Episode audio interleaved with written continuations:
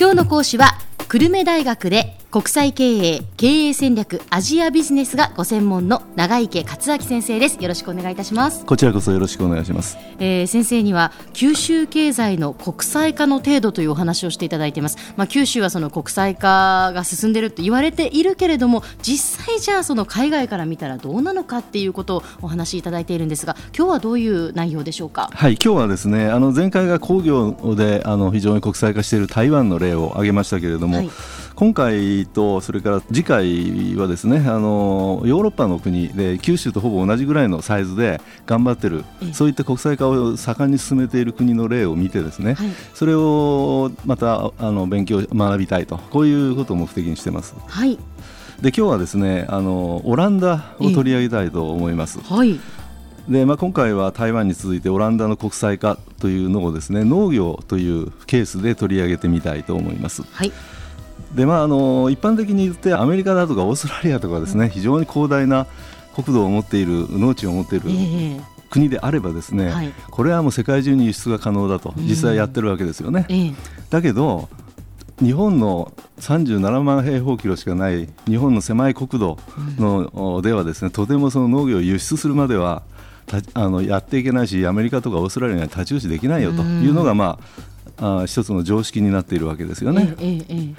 で今日はですね農業についてオランダの例を取り上げたいと思います。はい、でオランダはご承知の通りでですねあの面積も人口も、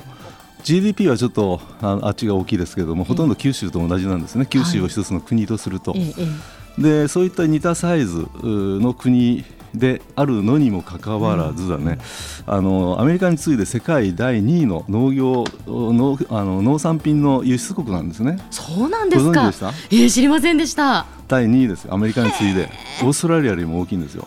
そうなんですね。はいでねあのオランダの主な産業って言ったら、まあ、皆さんもご承知の通りで、昔から貿易通商国家でですね、えー、金融とか流通を中心としたサービス産業があの中心なんですね、はい、まあ、それに天然ガスとか食品とかあるいは電気関係いわゆるエレクトロニクスそれから科学農業こういった多岐にわたっているわけですね、えー、でその中であの GDP でオランダの GDP で9.4%を占めている農業活動なんですけれども、はい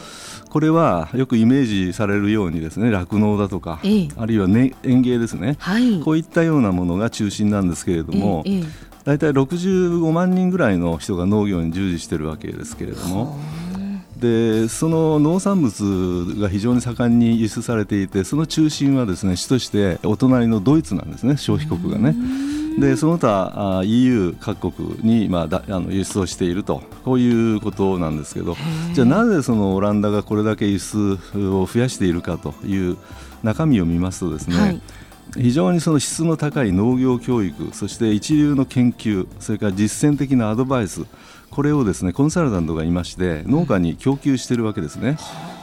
でそういった効率的なシステムこれを背景にしてオランダの農業の生産性というのはここ数十年で非常にその飛躍的にあの発展したわけです。成長してきたわけですね。例えばトマトなど野菜類ではですね、はい、この高さ6メーターぐらいのビニールハウスで育成されていましてね、でその作物の育成管理というのはすべてコンピューターで管理しているわけですね。はい。それで、まあ、アメリカに次ぐ農産物の輸出大国になったオランダっていうのはハイテク農業に力を入れてるわけですね。ですからあのオールシーズンで温度を一定にしてといったことがですね、はい、あのコンサルタントが参加して、スマートアグリっていうんですけれどもスマートアグリカルチャーなんですけれどもこれについてさまざまなですねコンサルタントのアドバイスをしていると。で対象はそのトマトとかパプリカとか、まあ後で取り上げますけれども花とかね、うん、まあ、そういったようなのがですね今そのスマートアグリ農法といってオランダ式のあのハイテクの農法というのがですね世界にこうあの模範になりつつあると。こういうわけですね。で一方振り返って日本の場合、はい、これはですね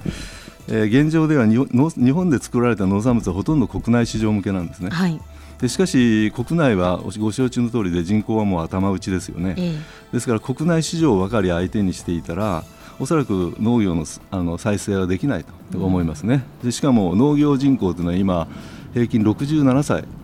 なんですね、ですから高齢化が急速に進んでいるので、はい、で後継者がなかなかあの育っていないということからすると、このまんまいくと、どんどんどんどんこう衰弱死してしてしまう可能性があるということを恐れているわけですけれども、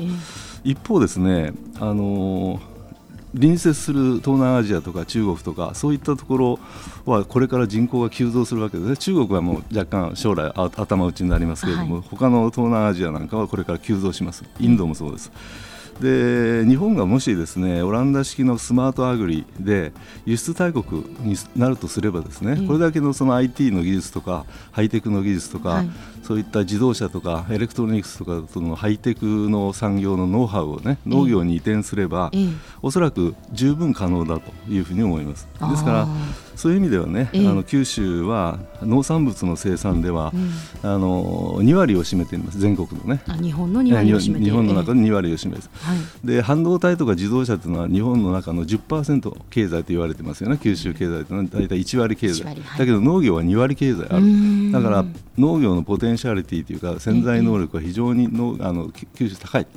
なのでこれをオランダにをお手本にしてね、えー、うまく国際化を進めていけば、はい、その国内で成長が鈍ってもね、うん、国際的に伸ばしていけば十分に成長可能、えー、つまり成長産業になりうるということだと思います。そうなんですね、はい、もしかしたらその明るい兆しが見えてくるかもしれない、はい、そういうことなんですね。わ、かりました。では先生今日のまとめをお願いいたします。はい。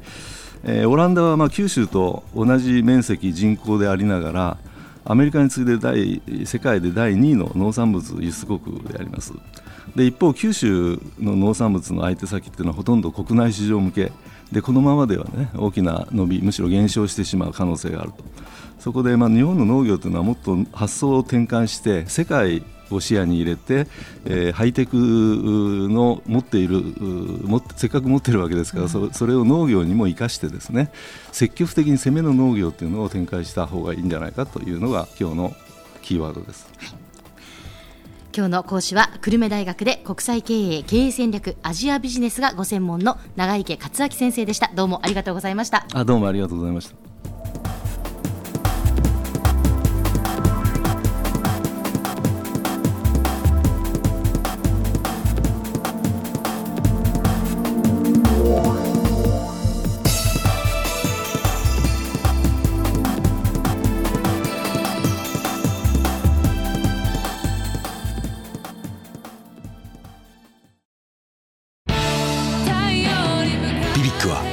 州で生まれ九州の人たちに光を届けています。九州のお客様が光り輝くように。それが QTnet の変わらない思いです。キラキラつながる QTnet。